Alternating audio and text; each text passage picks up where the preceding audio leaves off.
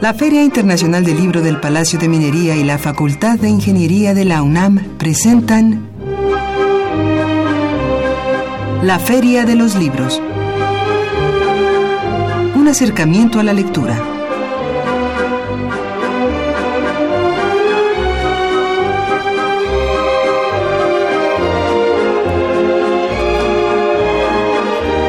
Hola, ¿qué tal? ¿Cómo están? Muy buenas tardes. Bienvenidos sean todos ustedes a una emisión más de la Feria de los Libros. Mi nombre es Elías Franco, los saludo con el gusto de siempre y eh, agradecemos que comiencen con nosotros semana. Tenemos un programa bastante interesante, pero antes de comentar qué tendremos, con quién charlaremos, eh, permítame recordar nuestras vías de comunicación. Usted puede llamarnos al 55 36 89 89 o bien enviarnos un tweet a la cuenta arroba ferialibros. Por supuesto también el correo electrónico está abierto para que nos envíen por esa vía sus opiniones, sus comentarios y todas sus sugerencias. El correo es la feria de los libros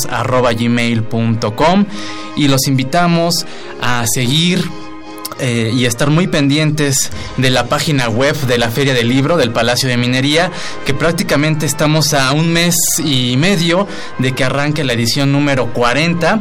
La Feria del Libro pues inicia el 21 de febrero, así que está la invitación a que usted esté muy pendiente tanto a la página web filminería.unam.mx y a su Facebook oficial Feria Internacional del Libro del Palacio de Minería, donde usted podrá eh, seguir y ver todo lo que eh, se esté preparando para esta edición número 40.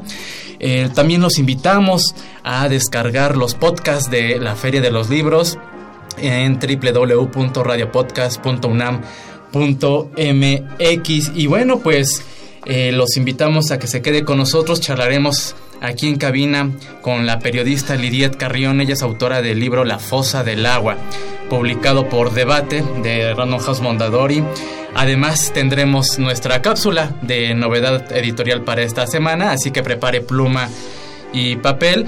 Y también recordar que al finalizar nuestra emisión tenemos nuestra recomendación de cartelera en torno de cartelera de actividades en torno al libro y la lectura para esta semana. Prepare su agenda y para llevarse pues uno de nuestros libros de cortesía, comparta con nosotros eh, usted qué piensa respecto a este gran tema, un tema complejo, preocupante que eh, pues ha eh, desatado en los últimos años aquí en México, las desapariciones, el feminicidio.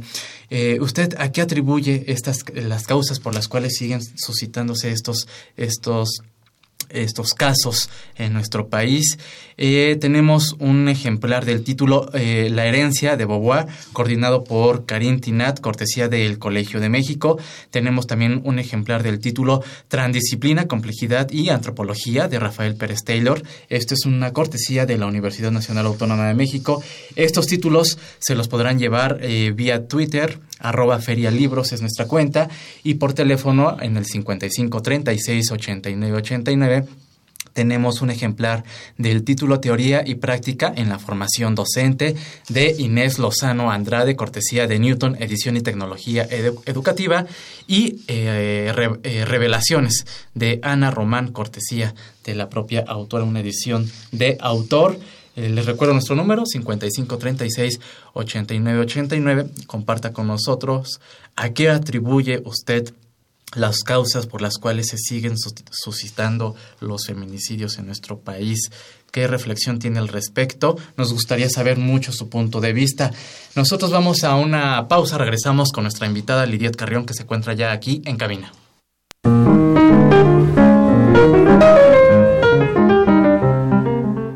De pie de página.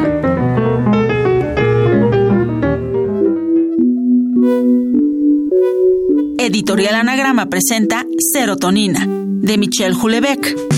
En una suerte de guiño con la náusea, novela filosófica de Jean-Paul Sartre, el escritor francés construye un personaje, Laurent Claude que encarna la decadencia de la sociedad occidental del siglo XXI. Serotonina narra la historia de un hombre de 46 años que detesta su nombre y se medica con Captoris, un antidepresivo que libera serotonina, generando tres efectos adversos, náuseas, desaparición de la libido e impotencia. A través del personaje central, obsesivo, autodestructivo y anestesiado ante la realidad, Michel Houellebecq lanza una diatriba literaria invitando al lector a cuestionar el decantismo en el que se encuentra inmerso.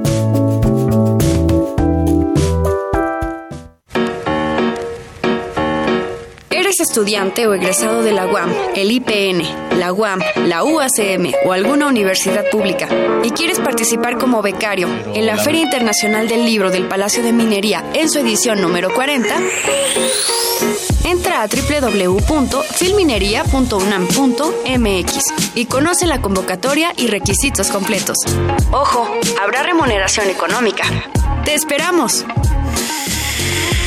Cuadragésima Feria Internacional del Libro del Palacio de Minería. Más libros, más libres.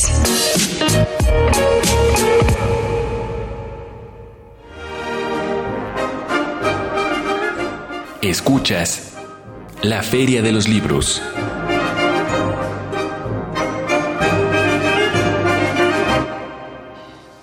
Regresamos a la Feria de los Libros, escuchamos ahí nuestra recomendación de novedad editorial. Anagrama presenta el título Serotonina de Michael Hollebeck.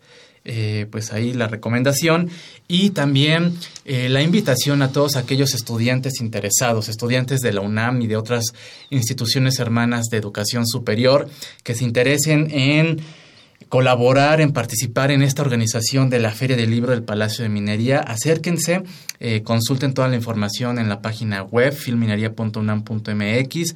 Podrán ahí eh, tener toda la información respecto a esta convocatoria de becarios para que sean eh, pues parte fundamental en la organización del programa cultural de actividades de la feria. Y bien, pues como lo lo mencionamos al inicio de la, emisión. Tenemos aquí en cabina a Lidiet Carrión. Ella es periodista independiente. Ella nos eh, entrega el título La fosa del agua, publicado por Debate. Lidiet, muy buenas tardes, bienvenida. Ella es periodista independiente. Eh, pues ha colaborado en diversos medios y ha participado también en, libros colectivos como en, el, como en el título 72 Migrantes y Memorial de Chiapas. Muy buenas tardes, bienvenida. Hola, este, gracias por invitarme.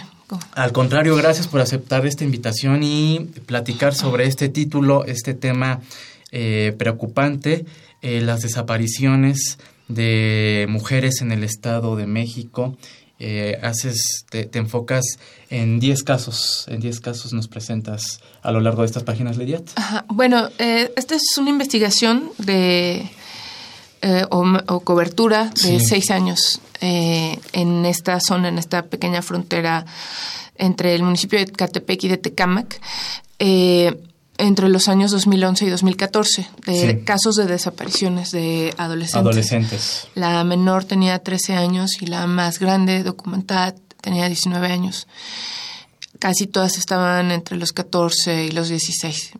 Y eh, no son casos como, o sea, yo elijo estos casos porque comparten algunas cosas en común. Eso te iba a preguntar. Eh, ¿Cuál es el hilo conductor de estos casos que nos eh, presentas? Pues el eh, básicamente hay, hay casos que, que, tienen vínculos por una serie de mensajes de texto, otros casos tienen vínculos por el lugar en donde desaparecieron las adolescentes y donde fueron halladas sin vida, y otros por otro lugar donde fueron halladas sin vida con cosas muy similares eh, con, digamos, eh, rasgos muy similares. Algunos de la manera en cómo eh, estuvieron, estaban amarradas, como el tipo de lesiones que se fueron registrando, y otros, bueno, por una, una cuestión eh, como muy dura, muy difícil de narrar, que es la parte del descuartizamiento y eh, el arrojar los, los restos, no se puede hablar de cuerpos porque están descuartizados, en una zona muy específica del Gran Canal o del Río de los Remedios. De ahí sale el título del libro, que es La fosa de agua. Así es.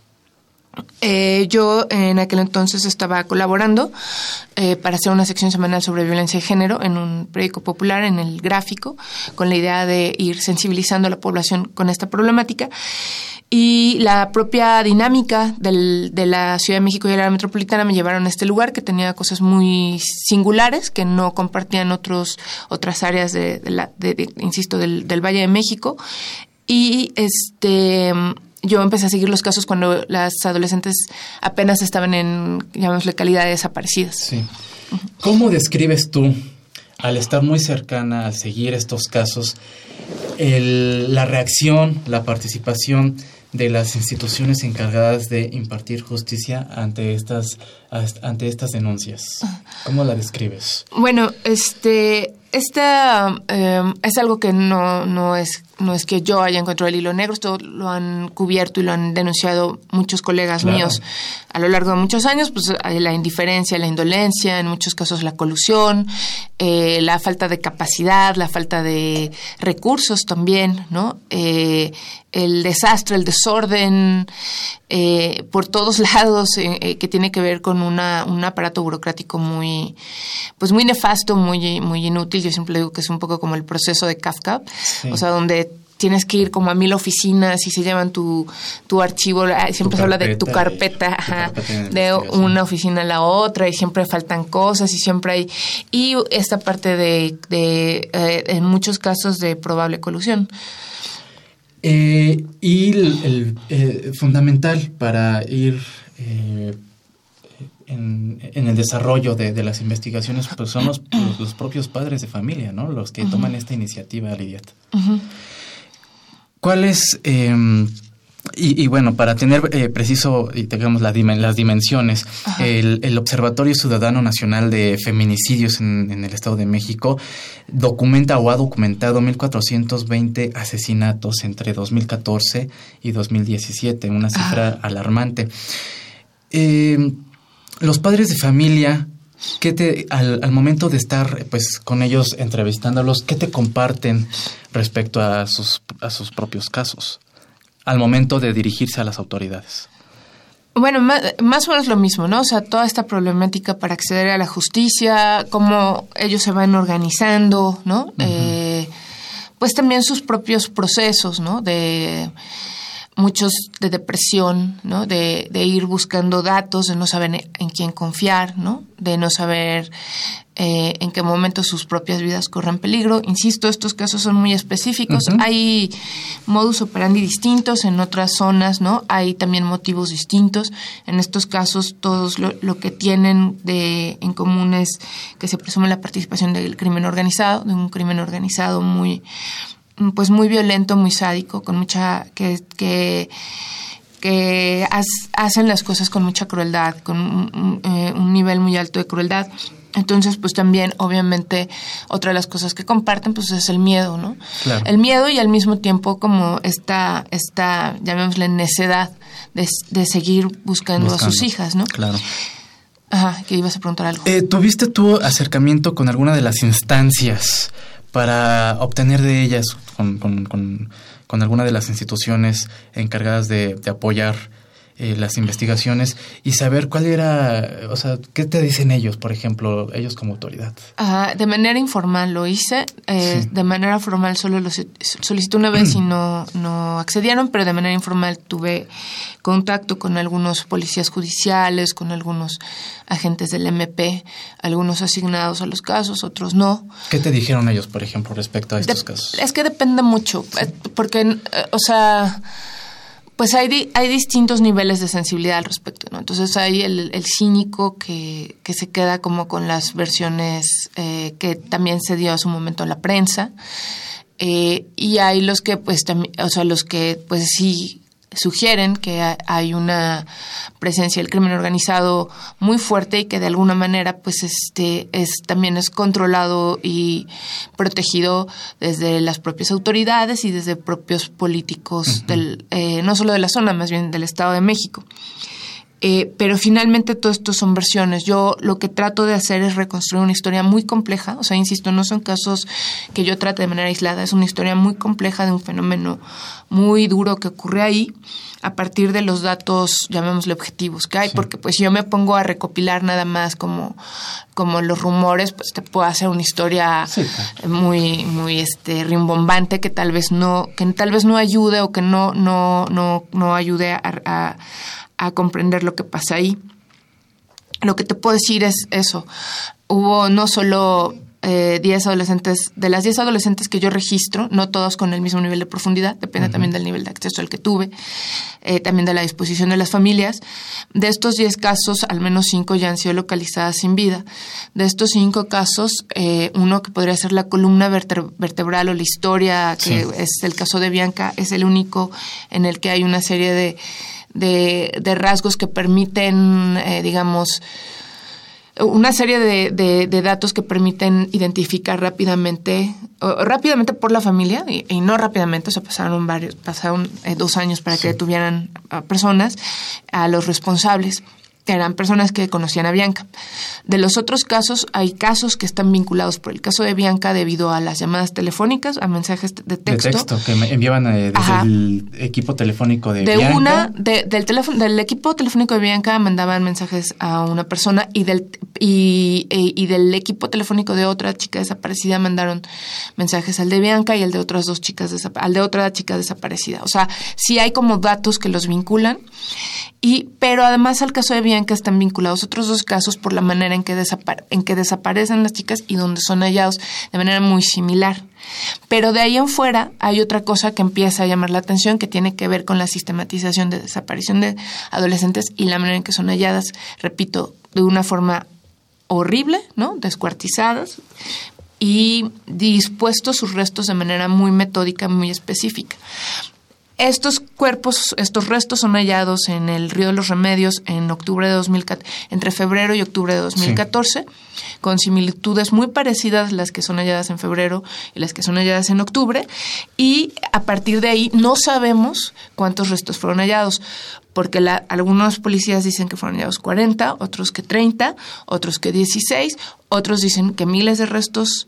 La Procuraduría del, Estado de México jamás ha expresado, jamás ha, ha sido clara al respecto, negó en un principio que se tratara de restos humanos y eh, a partir de ahí, a partir de este hallazgo que es eh, horripilante, en donde también hay restos de, varones, hay, que, hay que señalarlo, se empieza a dibujar una, un tipo de crimen organizado brutal, ¿no? O sea, brutal, que tiene, que no es necesariamente, yo no puedo saber que si se, si estos eh, tiene que ver con trata de personas para determinado objeto. Hay algunas, nosotros, o bueno, yo en el, en el libro, eh, acompañada de algunos investigadores, barajamos apuestas de qué es lo que puede pasar. Puede ser aprendizaje, eh, aprendizaje de la crueldad, que sí se da, que se ha documentado en, Ciudad Juárez. Puede haber trata, ¿no? Ahí se va, digamos, desbarajando o... Sí, se va planteando estas, estas aristas. Exacto. Y bueno, lo que yo trato de hacer en el libro es contar esta historia muy compleja y tratar de señalar todas esas líneas de investigación que quedaron sin investigar. Porque sí había datos, sí había sospechosos, muchos datos, muchas líneas de investigación eh, apuntaron directamente a personas de, a policías estatales, a policías municipales. Ajá, no solo a un militar, sino a varios, ajá, coludidos y no, no coludidos por, por, por entorpecer, sino por participar activamente. Y eso es lo que estoy tratando de narrar, pues, ¿no? De narrar cómo, habiendo datos, cualquiera que hubiera querido investigar realmente hubiera podido detener no solo a cuatro personas, sino a una red mucho más este mucho más peligrosa. Peligrosa, con una estructura Exacto.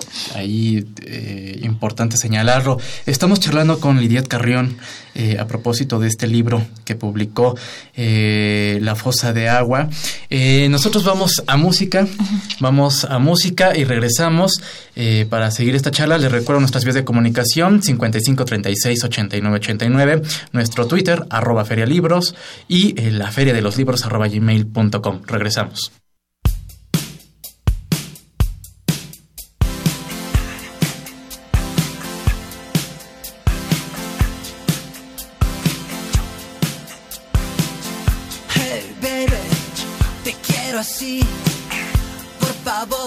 no pierdas la cabeza. Lo siento, lo tengo que decir.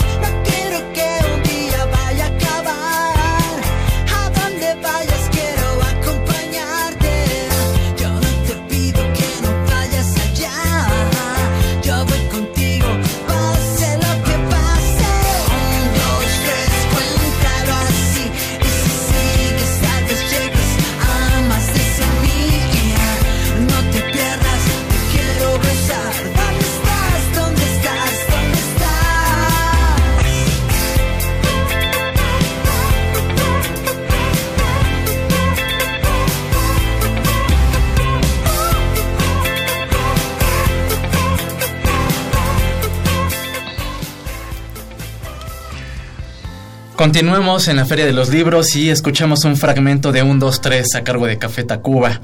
Este, pues a propósito del tema que estamos abordando. Eh, este tema se encuentra incluido en el álbum J Baby de Café Tacuba, un 2, 3. Y pues ya nos están llegando comentarios vía Twitter. Muchas gracias a Ángel Cruz. Él comenta que Desafortunadamente el machismo está muy arraigado y muchos hombres crecen con ideas equivocadas acerca de la superioridad masculina y la sumisión femenina y esa creo, dice él, es la principal causa de estos acontecimientos. Eh, también en Twitter Norberto Zamudio comenta que la cultura machista inculcada desde la infancia, la, la impunidad y la violencia generalizada en el país son factores. Eh, Jorge Pérez García, muchas gracias por su comentario. Eh, participo por, bueno, él participa con el comentario, dice que la herencia de, eh, eh, el feminicidio se debe a la total falta de educación para respetar la vida de las mujeres. Muchas gracias a todos ellos que por Twitter nos han enviado estos comentarios, Lidiet, y por acá Josefina Cruz comenta vía telefónica que los hombres necesitan ayuda psicológica, pues los argumentos del por qué realizan estos actos son inválidos. Eh, Jesús Ríos comenta que es un origen multicausal y multifactorial. Tiene que ver con el eh, autoritarismo de algunas fuerzas y eh, los cuerpos del Estado también el crimen organizado dice comenta son parte de estas de esta situación em, a lo largo de este trabajo Lidiet eh, ¿Se puede decir que hay un fracaso de las instituciones? A ver, em, habría que definir instituciones. Yo, em, bueno, una de las cosas, no está explícito en el libro, pero yo, yo parto de, yo también soy una mita, soy puma. Eh, entonces trato de darle un, contexto social, es lo que aprendí en mi, en mi facultad. Entonces, digamos que el entramado sociológico del cual yo parto tiene que ver con, eh, por ejemplo, con lo que explica, lo explican por un lado Silvia Federici, eh, una eh, igual feminista de corte más bien marxista, y otra antropóloga muy interesante que se llama Rita Laura Segato. Silvia Federici explica que en los procesos de acumulación capitalista el, el, cuerpo de las mujeres eh, cumple una función, una función. Eh, por ejemplo, en el paso del, feudalismo al capitalismo explicaba que por un lado se necesitaba la mujer dedicada a criar niños porque se necesitaba mucha mano de obra barata, ¿no? Entonces, ahí se le despojó de una serie de cosas que sí tenía en, en el, en el medio, medioevo. Pero además, eh, toda esta frustración, toda esta frustración que sufren los varones también al ser despojados de toda la cuestión de la vida privada y, ser totalmente dedicados a, la, ahora sí que a la reproducción del capitalismo, es decir, pasar 16 horas en una fábrica con sueldos de hambre y, de, y, sus mujeres dependen económicamente de ellos, porque es la ahí toda esta violencia, toda esta frustración es descargada en las mujeres. Y ese es el, esa es una, esa es una construcción social que es muy efectiva para el capitalismo en esos momentos.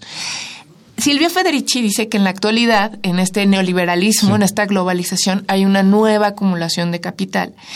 Y en esta lógica, estos, estos, eh, estos crímenes de muchísima violencia se, insertan en esa lógica. Es decir, hay mucha frustración en donde es como muy fácil descargarlo en el cuerpo de las mujeres. Por otro lado, Rita Laura Segato, quien estudió eh, los asesinatos de mujeres en Ciudad, Juárez, que también tienen muchas cosas en común, que también tiene que ver con esta cuestión de violación tumultuaria, de tortura sexual. Ella explica que en estos casos el cuerpo de la mujer sirve para firmar pactos de impunidad. Eh, yo pienso mucho en el caso, en la novela de Demonios de Dostoyevsky, en donde él, eh, Dostoyevsky, explica cómo a través de un crimen tú firmas un pacto de, impunidad y de crimen con tu banda. Pues lo mismo ocurría en Ciudad Juárez. O sea, una manera de ingresar al, al crimen organizado o a la pandilla era violar y matar. Y esta misma lógica ocurre en el Estado de México. Eh, Lidia, pues en verdad eh, el tiempo eh, nos hace falta para seguir conversando sobre este tema. Eh, una felicitación por este trabajo que nos presentas. Gracias. invitamos a todo el público que se acerque al libro, que se encuentra en librerías, ¿verdad? Disponible. Sí, Y también en, en, formato electrónico. Sí, así es. y también te pueden seguir a través de tus redes sociales. Sí. Y, por supuesto, seguir todo lo que publicas en pie de página. Así es. Eh, ¿Nos puedes recordar eh, eh, dónde te puedes seguir en nuestros, nuestros amigos a través de Twitter? Pues estoy en Twitter, eh, es L, Y, D de dedo y latina, C de casa A, R, Lidicar. Y, y bueno, el libro lo vamos a presentar en la Feria del Libro de Minería. De minería, Ajá. así es. Ahorita no recuerdo la fecha, el 3 o el 4 de... Estaremos mencionando la presentación Sí. para todos aquellos que se interesen y por supuesto que, que- que asistan, que, que te acompañen, que, intercambien eh, ideas, reflexiones en torno a este, a este tema complejísimo, preocupante de Sí. estos feminicidios en el Estado de México. Agradecemos eh, a ustedes el que nos hayan acompañado eh, en esta tarde del lunes 14 de enero. Muchas gracias. Gracias Lidiet. Gracias a Marco Lubián en la producción y redes sociales. En la coordinación de invitados a Esmeralda Murillo. Muchas gracias. Silvia Cruz, ella es la voz de la cartelera.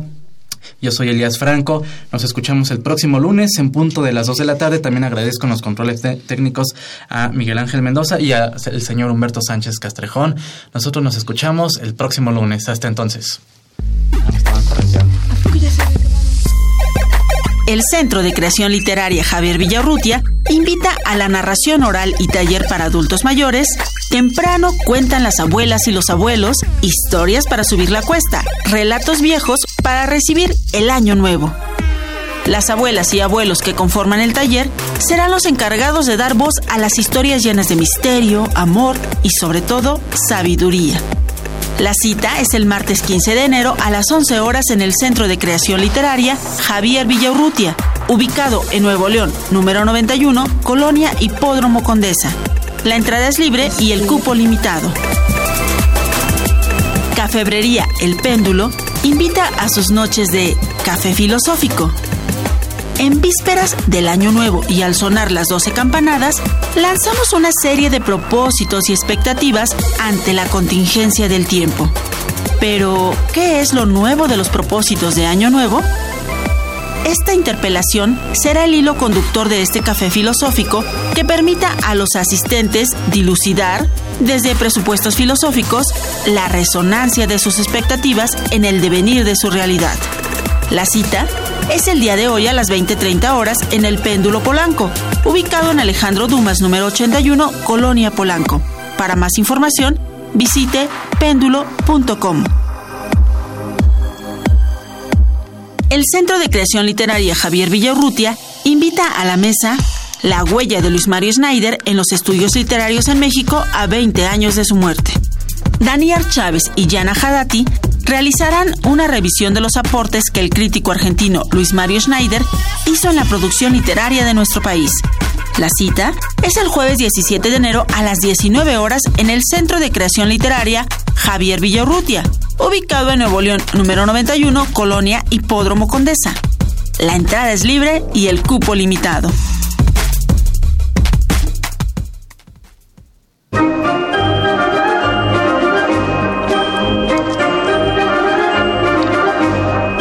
La Feria de los Libros.